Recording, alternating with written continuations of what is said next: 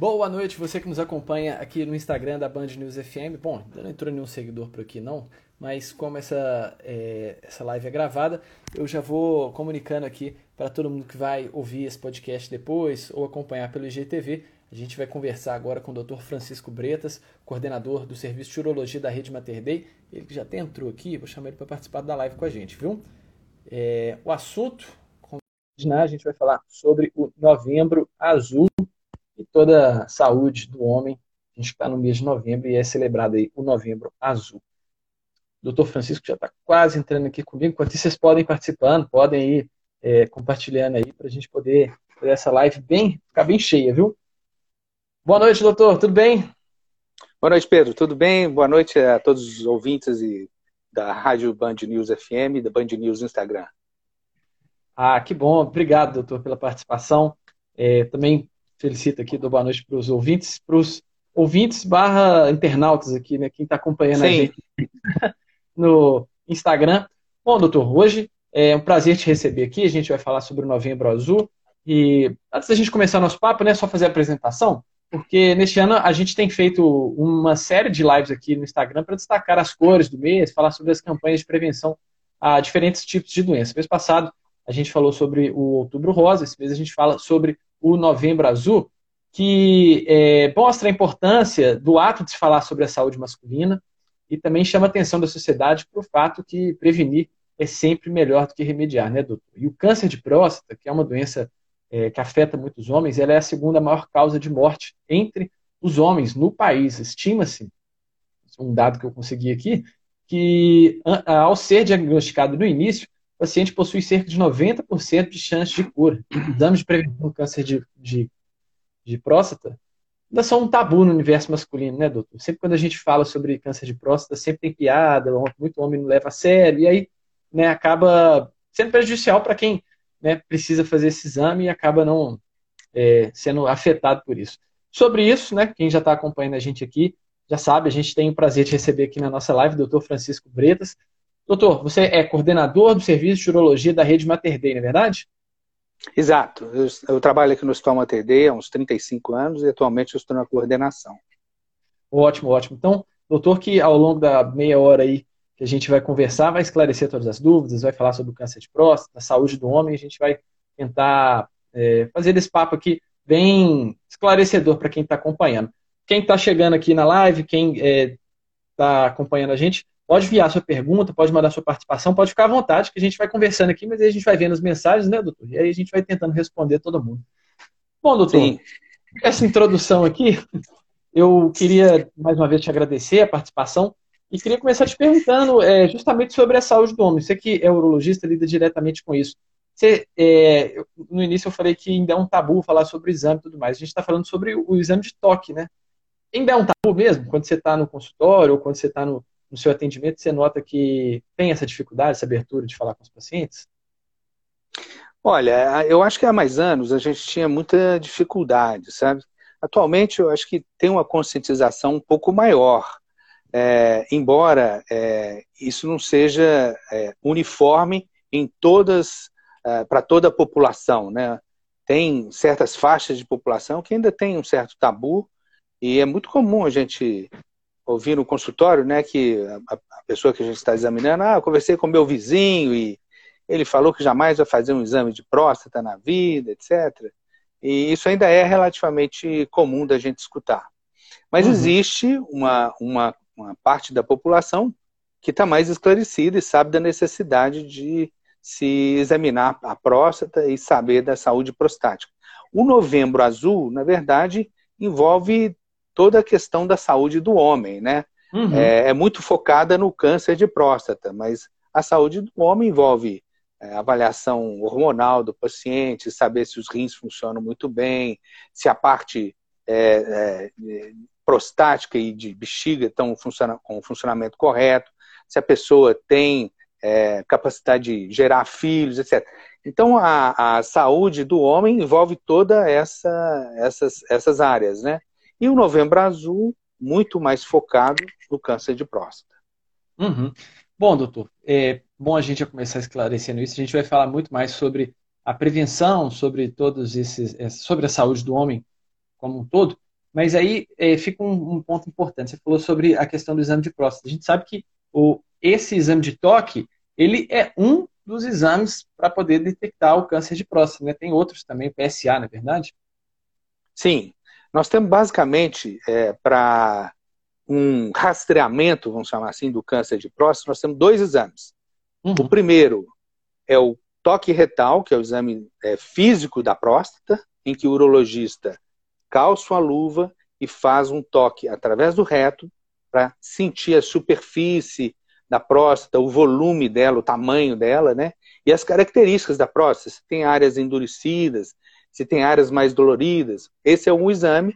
E o outro é um exame de sangue, que é o PSA, que é uma sigla é, de, um, é, de um termo que se chama antígeno prostático específico, que é uma substância que a próstata produz. Esses são os dois exames. E daí derivam outros, né? Ressonância, tomografia, é, cintilografia, é, é, outros exames mais. e até biópsias, né? Uhum, uhum. existe uma idade do qual é, que o homem já precisa procurar o médico mais frequência ou é obrigado a fazer esse exame, tanto de toque quanto PSA? E aí eu queria entrar nessa pergunta Sim. também com os grupos de risco, é, doutor, porque é, existem grupos de risco para essa doença que eles, essas pessoas já devem ficar um pouco mais atinadas já para os exames, com a visita do médico, né? Sim, com certeza. É, respondendo à sua pergunta, os grupos de risco é, envolvem as pessoas negras, pessoas obesas, pessoas com história na família de câncer de próstata em parentes de primeiro grau. Se a pessoa uhum. tem um parente de primeiro grau com câncer de próstata, ele tem uma chance duas a três vezes maior de desenvolver o câncer. Se tem dois parentes de primeiro grau, primeiro grau é pai ou irmãos, sim, com sim. câncer de próstata, ele tem seis vezes mais chance de desenvolver o câncer de próstata. E a uhum. idade recomendada pela Sociedade Brasileira de Urologia é, se ele está dentro de um grupo de risco, que ele comece seus exames aos 45 anos de idade. Se ele uhum. não tem fatores de risco, ele pode começar aos 50 anos de idade. Isso porque o câncer é pouco comum antes dos 50 anos de idade. Uhum. Então, é, a partir dos 50 anos, mesmo que você não faça, mesmo que você não seja do grupo de risco, já pode procurar um, um urologista, que é o um médico especializado nesse caso, já providenciar os seus exames, né? Sim, esse é o indicado. A partir dos 50 uhum. anos, para todos os homens, e se ele tiver algum fator de risco, começa um pouco mais cedo, né? Aos uhum. 45. Ou, eu lembro também, se ele tiver algum sintoma, né, Pedro? Porque nós estamos esquecendo sim, de sim. falar dos sintomas. A pessoa, às vezes, desenvolve é, queixas é, urinárias, né, dificuldade para urinar, micção muito frequente, sangue na urina, que são fatores de alerta.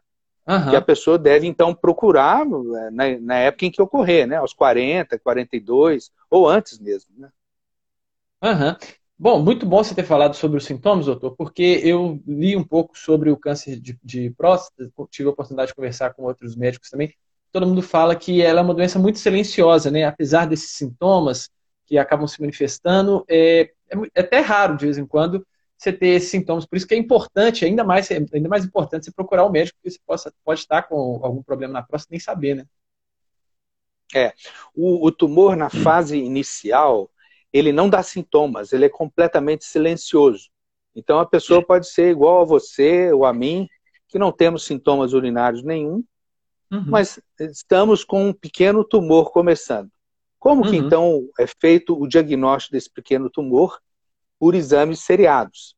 Às vezes o tumor é tão pequenininho que num primeiro ano, num primeiro exame que ele faz, não é detectado. Mas no exame seguinte, um ano depois, às vezes o urologista já consegue ver pequenas alterações do PSA ou do, do exame do toque retal. Aparece uma pequena rugosidade, um pequeno calo na próstata, ou o PSA começa a se aumentar um pouquinho. Então o urologista começa a atinar que possa se tratar de um câncer de próstata inicial. No início, a pessoa não tem sintomas, uhum. completamente assintomática. Depois, uhum. uma fase mais tardia, quando o tumor começa a crescer um pouco, é que começa a dar mais sintomas. Dificuldade para urinar, às vezes é, levantando várias vezes à noite, sensação de que não esvaziou a bexiga toda. Esses são alguns sintomas, né? Do tumor quando ele é mais volumoso. Agora, eu gostaria de ressaltar que esses sintomas são de crescimento da próstata, em geral, uhum. é, por problemas benignos. A maioria dos problemas de próstata, Pedro, é, são provocados pela hiperplasia benigna da próstata. Uhum. Então, esses sintomas, vocês que estão assistindo, não precisam ficar preocupados de que possa estar desenvolvendo um tumor de próstata, etc. É muito importante que esses são sintomas também da hiperplasia benigna da próstata, que sim. não tem relação com o câncer de próstata. Sim, sim. Por isso que é super importante você procurar um médico para saber diferenciar o que, que é, o que, que não é, até para você poder tirar essa dúvida da sua cabeça também, né? Com doutor? certeza. É Ô, doutor, quem mandou mensagem aqui, ó, o pessoal já está participando com a gente, mandando mensagem. Quem mandou foi até o Murilo, colega lá da Band, perguntou o seguinte: qual é a letalidade do câncer de próstata? E é comum a metástase com câncer de próstata? É, a, a letalidade é, é, muito alta. O câncer de próstata, você falou bem no início do programa, né? É uhum. o câncer com maior letalidade para o homem, excetuando-se os tumores de pele. Sim. É, é, desculpe, excetuando-se os tumores de pele melanoma, né? Tem grande melanoma. letalidade. O, uhum. é, o tumor de próstata é o tumor com maior letalidade. E provavelmente, se a gente ficasse aqui conversando por 40 minutos, um brasileiro morre a cada 40 minutos pelo câncer de próstata e a cada 7 minutos é, é feito um diagnóstico de câncer de próstata. Então, nesse é. breve intervalo que nós estamos falando aqui, provavelmente um ou dois pacientes já foram diagnosticados com câncer de próstata. É muita coisa. Dentre os pacientes que desenvolvem o câncer de próstata, 25% vai ao óbito pelo tumor. E dentre os pacientes que são diagnosticados, 20% já são diagnosticados numa fase mais avançada, numa fase em que o tumor não tem cura, às vezes você consegue controlar e controlar o paciente por muitos anos, mas numa fase mais avançada da doença, ele não, não é um tumor mais curável, sabe?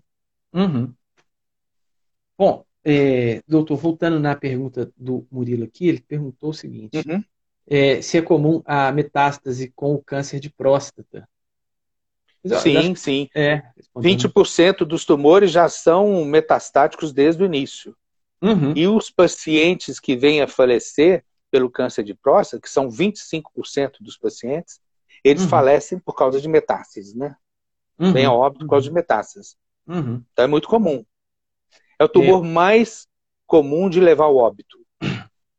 Ah, é, é, muito impressionante esses dados que você trouxe, doutor, porque é, eu, até no começo a gente conversando, antes de te apresentar aqui também, é, esse dado que eu trouxe que é de 90% as chances de cura, né, caso esse câncer seja tratado no início, a gente sabe que é um câncer que é, dificilmente ele é tratado no início, né, até tanto pela falta do sintoma, né, que ele, é difícil esse sintoma aparecer, quando aparece ele já está muito avançado, ou até por essa questão da procura pelo médico também, né? O homem tem essa certa dificuldade para procurar um médico, é, é mais ou menos é. esse cenário, né?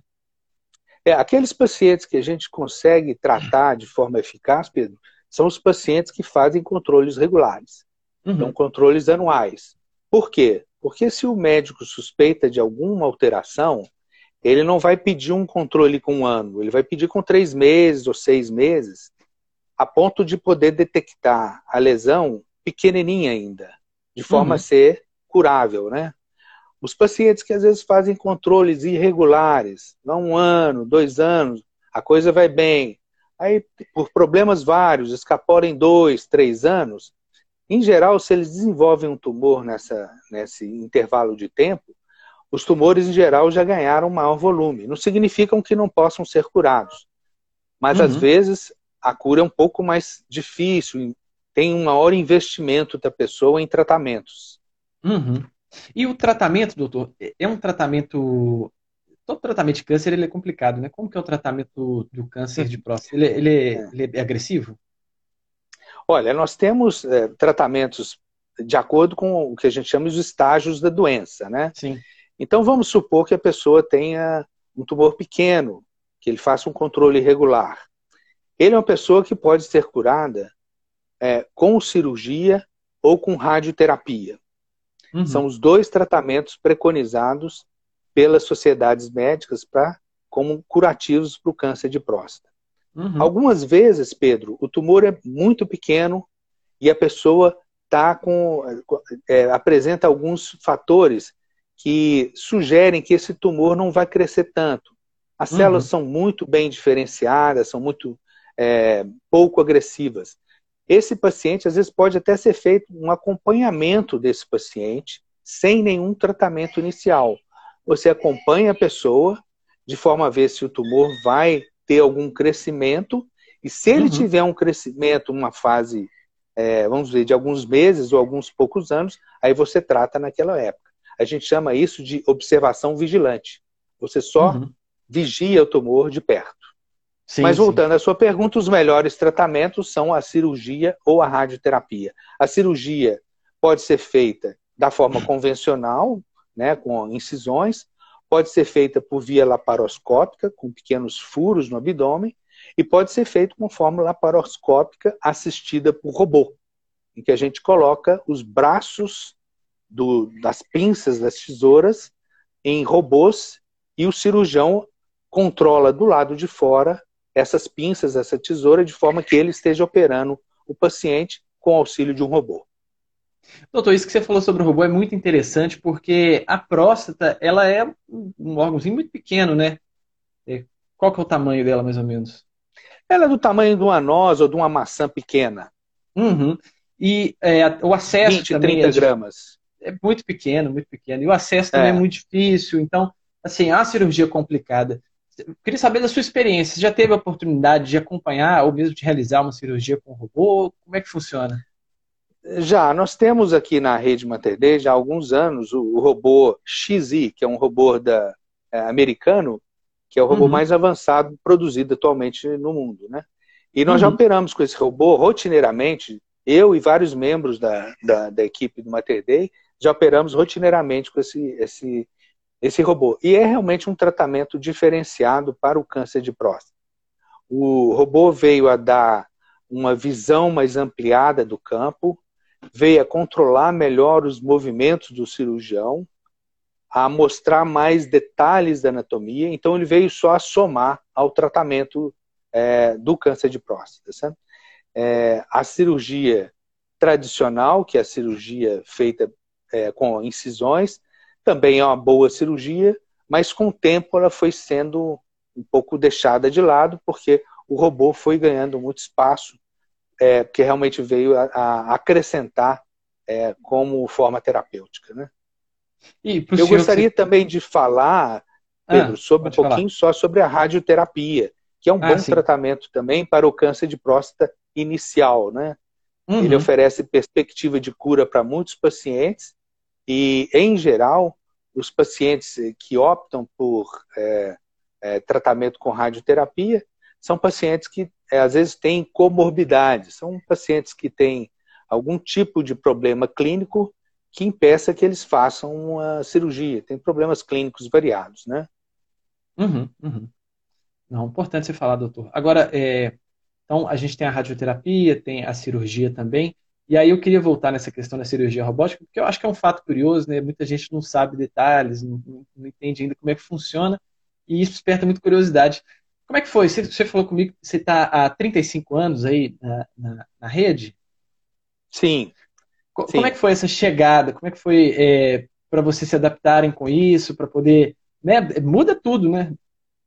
Muda, muda, muda completamente a, a sua, é, a sua é, abordagem cirúrgica, né? Uhum. A abordagem que era feita com a cirurgia aberta, depois passou a ser feita de forma laparoscópica, que já foi um avanço. Uhum. Então você já fazia pequenos furos no abdômen e por ali o próprio cirurgião controlava as pinças, tesouras, etc., afastava os órgãos. Uhum. A laparoscopia durou em torno de uns 8 a 10 anos. Depois disso é que surgiu o robô.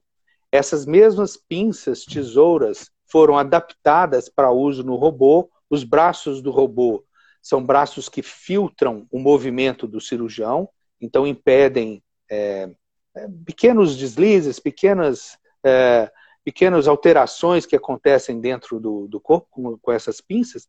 Então, o, com o auxílio do robô, você consegue ter mais domínio dessa, dessa cirurgia. A transição uhum. É, foi uma transição é, lenta, porque você precisa ser bem certificado é, para você poder fazer a cirurgia robótica, né? Você faz cursos, faz treinamentos, tanto aqui feito no exterior, uhum. e finalmente você é liberado para fazer é, essa cirurgia robótica, né? É, é, é um processo bem, é, bem é um processo meio demorado, mas é, é, justificado porque claro. é um outro mundo, né? Um outro, uhum. é uma outra forma de você operar o paciente. Não, muito legal. É tecnologia, né, doutor? Assim, cada vez que a tecnologia chega na saúde é sempre um benefício e também uma facilidade para quem está aí, né, cuidando da gente. A gente sabe que o trabalho de um cirurgião é sempre é, muito, precisa ser muito preciso. Muito preciso, é isso mesmo. Eu gosto de comparar com o robô com aqueles pilotos de caça, né, que no início foram chamados para fazer é, é, é, pilotar espaçonaves, né? A gente uhum. era os pilotos de caça. Depois passamos para espaçonave, né? Ah, vocês são pioneiros nisso aí. a comparação é boa. Doutor, é, a gente falou sobre cura, a gente falou sobre os tratamentos, a gente falou né, sobre os exames, é, mas a gente está no Novembro Azul, que é um mês aí que a gente precisa falar sobre a saúde do homem, e eu queria saber o seguinte, ah, tem, é, claro, existem os grupos de risco, né? Você citou, são as pessoas acima do peso, quem tem um histórico familiar, pessoas negras também, elas têm é, mais tendência a desenvolver um câncer de próstata. Mas também existem fatores de risco, né? Quais são eles? Olha, os fatores de risco que eles citam são em termos de população. Por exemplo, o consumo excessivo de carne, proteína animal, gordura animal. É, uhum. Cita isso, cita-se isso como fatores de risco. Só que uhum. você pode aplicar isso para grandes populações. Você não pode é, querer aplicar para uma pessoa individual. Por exemplo, se você uhum. pegar os japoneses, eles têm menos proporção de câncer de próstata porque, do que a população norte-americana. Por quê? Uhum. Os americanos são mais obesos, comem muito mais proteína animal e comem mais gordura animal. Então, uhum. em termos de milhões de pessoas, isso é aplicado. O japonês não, come muito peixe cru, muito vegetal cru ou cozido. Então, em, em termos de grandes populações, isso é um fator de risco. Mas uhum. você fala, ah, será que eu não posso comer um churrasco porque é, eu vou estar tá propenso a desenvolver um câncer de próstata? Isso para pessoa, para nível individual, isso uhum. aí não se aplica muito, sabe, Pedro? Sim, sim. É, não, é um comportamento em massa, né? A população que ela é mais obesa, que ela tem mais problemas assim. Exatamente. Alguma outra comorbidade pode ser que desenvolva, mas individualmente não é, não é isso que vai te comprometer, né? É, exatamente. Né? Acho que tem que lembrar sempre desse detalhe, né? Uhum. E assim, é, quando a gente fala de câncer também, é, muita gente sempre fala dos comportamentos, dos hábitos saudáveis, né? Da pessoa se exercitar, é. da pessoa ter uma vida ali ativa, não ser tão não, ser, não, não ficar tão parada, né? Ter fazer exercícios, é. procurar se movimentar. Isso também serve para o câncer de próstata? Serve também. A pessoa que tem uma, uma, uma maior atividade, obviamente, ela vai, vai ser menos obesa, vai estar menos propensa, pelos fatores de risco, a ter uma, uma menor proporção de câncer de próstata. E se desenvolver o câncer, está provado que os obesos, em geral, podem ter um câncer mais agressivo. Uhum. Falando sobre outros fatores de risco, muito citados, né, Pedro? Tabagismo, cigarro. É, para o câncer de próstata especificamente, não é um fator de risco. É para o câncer de rim, é para o câncer de bexiga, mas para o de próstata especificamente, não. É, uhum. outros fatores de risco. DST, doenças sexualmente transmissíveis, é, não são fatores de risco para câncer de próstata. Uhum. Atividade sexual. Ah, se eu tiver maior ou menor atividade sexual, eu vou ter maior propensão? Não, também nada uhum. tem provado. Andar de é, bicicleta, ficar ali é, é, apoiado sobre a região do períneo, né? É, sim, ou, sim. entre aspas, sobre a próstata. Ah, muitas vezes é comum você ser indagado no consultório. Será que eu andar muitas horas de bicicleta e tal? Isso também não tem nada, nenhum artigo, nada na literatura científica que comprove que aquilo vá propiciar o desenvolvimento de câncer de próstata. É, esse, é, esse é um mito que, é, até nas pesquisas aqui para nossa conversa, eu vi o pessoal desmistificando. Realmente, né? Tem muita teoria, tem muita coisa em cima do câncer de próstata, mas na verdade, né, mais é mito mesmo, né? Mais é, é história. Né? Que, que é, foram desfeitos com a literatura médica ao longo dos anos, né? Um, claro, outro, claro. Uns outros fatores, aí já olhando do lado de proteção, né? Uhum. É, antigamente falava-se, há uns 10 anos atrás, ah, comer tomate pode prevenir o câncer de próstata, tomar cápsula de licopeno, que era um, um dos derivados lá do, do tomate, pode também prevenir câncer de próstata, vitamina E, vários trabalhos né, é, comprovaram só uma falácia, que não, não tinha nada de científico é, no meio. Foram até mais prejudiciais quando estudados em, em quando estudados em trabalhos científicos. Sabe? Foram mais prejudiciais. Uhum. O doutor, acabou que é, quem está mandando mensagem para a gente aqui, ó, Naroá News, falou muita chuva, muita chuva, cuidado. É, realmente está chovendo bastante aqui em Belo Horizonte. A internet até deu uma picotada aqui. Eu ouvi deu. você falando do tomate e tudo mais, acho, é, mas eu, será que você pode repetir só essa parte aqui? Pode ser que tenha picotado para alguém que também está acompanhando a gente. Posso. Falando sobre os fatores que seriam para prevenção do câncer de próstata, falou-se que tomate poderia prevenir licopeno, cápsula de zinco, selênio, também em moda, vitamina E, também teve moda. Nada disso resistiu ao teste de trabalhos científicos que foram sendo publicados ao longo dos últimos 10, 15 anos, mostraram que não, não tem sentido é, isso na prevenção do câncer de próstata. Ah, perfeito. Agora deu para ouvir direitinho. É, bom você ter esclarecido a ciência, está aí, né, doutor, para poder desmistificar um monte de coisa que a gente já viu ao longo dos anos e que a gente acaba vendo que não é comprovado, não tem nada a ver, né? Bom, é, é, é. Doutor, acho que, assim, uma dúvida que eu tenho não é bem uma dúvida, mas assim, uma coisa que sempre quando eu cito o câncer de próstata, sempre quando eu cito essa questão do exame, é, muita gente fala que, principalmente as mulheres, falam que tem uma certa dificuldade a convencer os homens a poder fazer o exame, a poder falar mais sobre isso. Principalmente quem tem uma esposa para tentar falar com o marido, enfim, tem essa dificuldade. É uma coisa besta, mas a gente sabe que existe, a sociedade tem, tem muito disso ainda. O senhor, como urologista, é. como já um médico já experiente nessa área, já lida com o paciente há anos, como tentar abordar isso de uma forma assim, sem pegar muito pesado, né? Mas tentar essa abertura assim, com, a, com o marido, ou com o companheiro, com o namorado, ou com um amigo, ou colega de trabalho, enfim, como ter essa abertura para poder comentar esse tipo de coisa, tentar desmistificar um pouco essa questão tão falada no exame de toque, como se fosse esse o maior problema, né? É. é. Pedro, é muito bom você mencionar isso. As mulheres, de forma geral, elas são muito mais é, preocupadas com a saúde é, delas do que os homens. Né? Nós, uhum. homens, nós somos mais desligados, mais largados, né? Então, uhum. a gente observa que muitas mulheres é que são o mote, o, o que impulsiona o homem a fazer o, o exame da próstata, né? E uma, algumas coisas que podem ser ditas, né? É, ele, ele pode é um, é um tumor que não pode ser prevenido, mas pode ser feito um diagnóstico precoce. Então, uhum. é uma, uma pegada importante. Se for feito um diagnóstico precoce, você falou muito bem no início uh, dessa live, o, a chance de cura é de mais de 90% dos casos, em torno de 90%.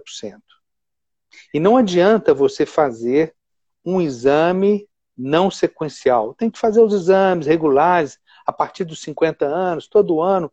Igual você não vai todo mês cortar cabelo, você não vai todo mês, é, sei lá, você não pratica o seu esporte. É, isso tem que ser uma coisa rotineira, tem que colocar na agenda dele. Uhum. Né? Outro, outro fator é as, as mulheres sabem que os homens são muito preocupados com a parte cardiológica.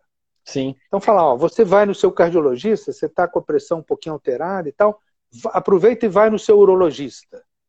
Marca uma consulta com o urologista, porque do mesmo, do mesmo jeito que o coração pode te afetar, a sua qualidade de vida, a próstata vai te afetar também. Então é claro. é outra coisa que ela pode falar, né? Então, envolver, envolver o homem com essa, com essa questão de saúde é muito importante e existem formas de fazer isso de forma ética, de forma é, não passional, de forma científica, né? Claro, claro.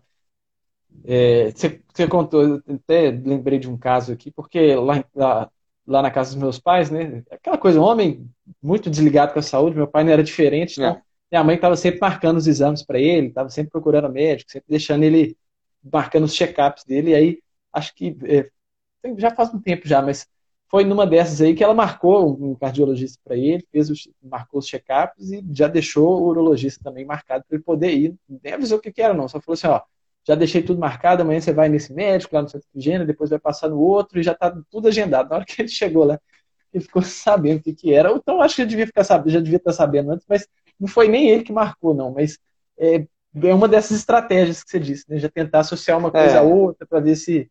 É. Vai, cabeça mais dura, né? Mais difícil, mas não tem jeito. Tem, tem pessoas que escolhem, por exemplo, todo mês no meu aniversário fazer os exames, fazer o exame cardiológico e tal. Tem outros que preferem uma, um mês específico, né? Ah, vou no final do ano, ou no início do ano. Aí vai de cada um, né? Uhum, claro. O importante é aí, né? Não tem jeito. É, importante é aí. Bom, doutor, a, a gente está caminhando para a reta final aqui da nossa conversa, passou mais rápido do que eu imaginava.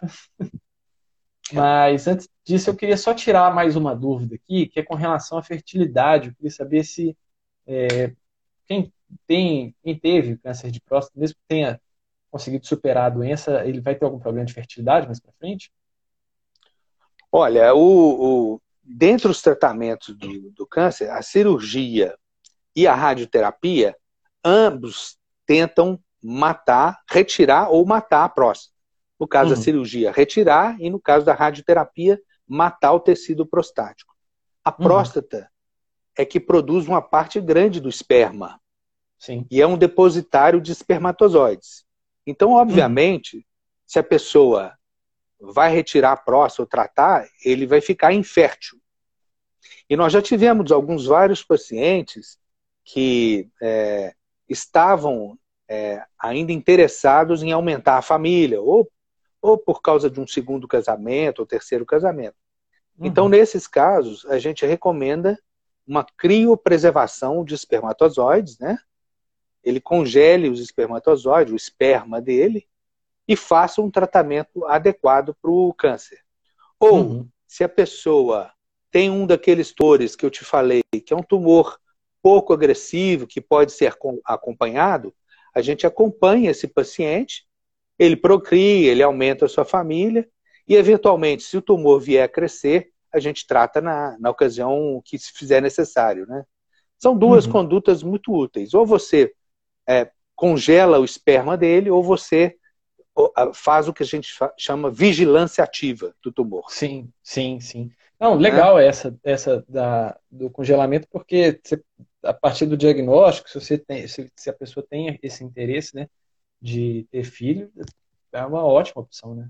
Sim, sim. Tem algumas, alguns pacientes que a gente tratou são na década de 40. São, são na década de 40, quer dizer, tem em torno de entre 40 e 50 anos. Uhum. Então, ainda na fase que estão interessados em aumentar a família, né? Claro. E isso é importante, essa pergunta sua, por causa disso. Uhum. Não, bacana.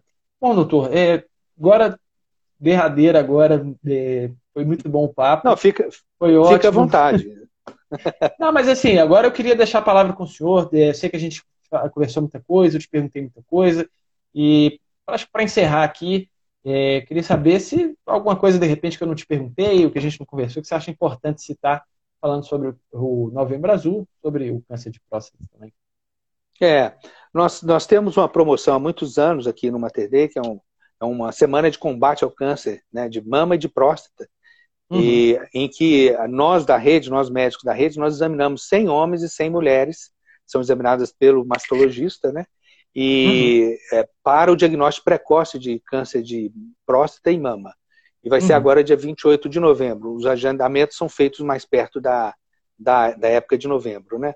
Então ah, eu ótimo. acho que toda, toda, todo é, o efetivo, todo o movimento que a gente puder fazer para detectar um tumor é, quer seja de próstata, quer seja de pele, quer seja de mama, de forma precoce, é útil. É útil por quê? Porque os tratamentos na fase inicial, eles são muito mais simples, mais eficazes, são muito menos agressivos para a pessoa do que uhum. ser diagnosticado numa fase avançada. Eu sei que existe ainda um conceito, ah, não vou procurar porque eu vou achar. Ah, não vou fazer isso porque eu vou mexer. Se tiver um tumor, eu vou mexer nele, ele vai explodir. Esses são todos, Pedro, conceitos antigos que não merecem crédito nenhum, né? São conceitos que eh, já estão ultrapassados e que as pessoas devem sim se preocupar com a saúde de forma global e procurar o seu urologista, procurar o seu é, mastologista para fazer os exames que são necessários para o acompanhamento e, se for preciso, o diagnóstico de um pequeno tumor, né? Que esteja começando. Eu acho que a mensagem é, final acho que pode ser essa. Ah, ótimo. Encerrou com a chave de ouro. Doutor, muito obrigado por ter participado aqui com a gente, por ter esclarecido. Sei que todo mundo que participou com a gente aqui ao vivo, ou que vai ouvir isso depois, né? Porque a gente fica com esse arquivo aqui salvo, tanto no nosso GTV quanto nas nossas plataformas aqui, vai é, se sentir muito, muito esclarecido com tudo que o senhor disse aqui. Obrigado mesmo por ter participado com a gente mais uma vez, viu? Muito obrigado, Pedro. Tchau. Um abraço, viu? Tchau, tchau. Um abraço. Bom, gente, vocês que acompanharam até agora, a gente conversou com o Dr. Francisco Bretas, coordenador do Serviço de Urologia da Rede Mater Dei, falando sobre o Novembro Azul. Obrigado a todo mundo que participou, obrigado a todo mundo que está aqui. É o seguinte, essa live fica salva no nosso GTV, aqui no Instagram da Band News, e também depois em formato de podcast nas nossas plataformas, tanto no Spotify, Deezer, eh, SoundCloud. Então, você pode acompanhar e pode compartilhar também com né, quem estiver interessado em saber mais sobre o Novembro Azul. A gente volta no próximo mês falando sobre saúde. A gente está de volta. Até mais, obrigado, tchau, tchau. Boa noite. Um abraço. Obrigado.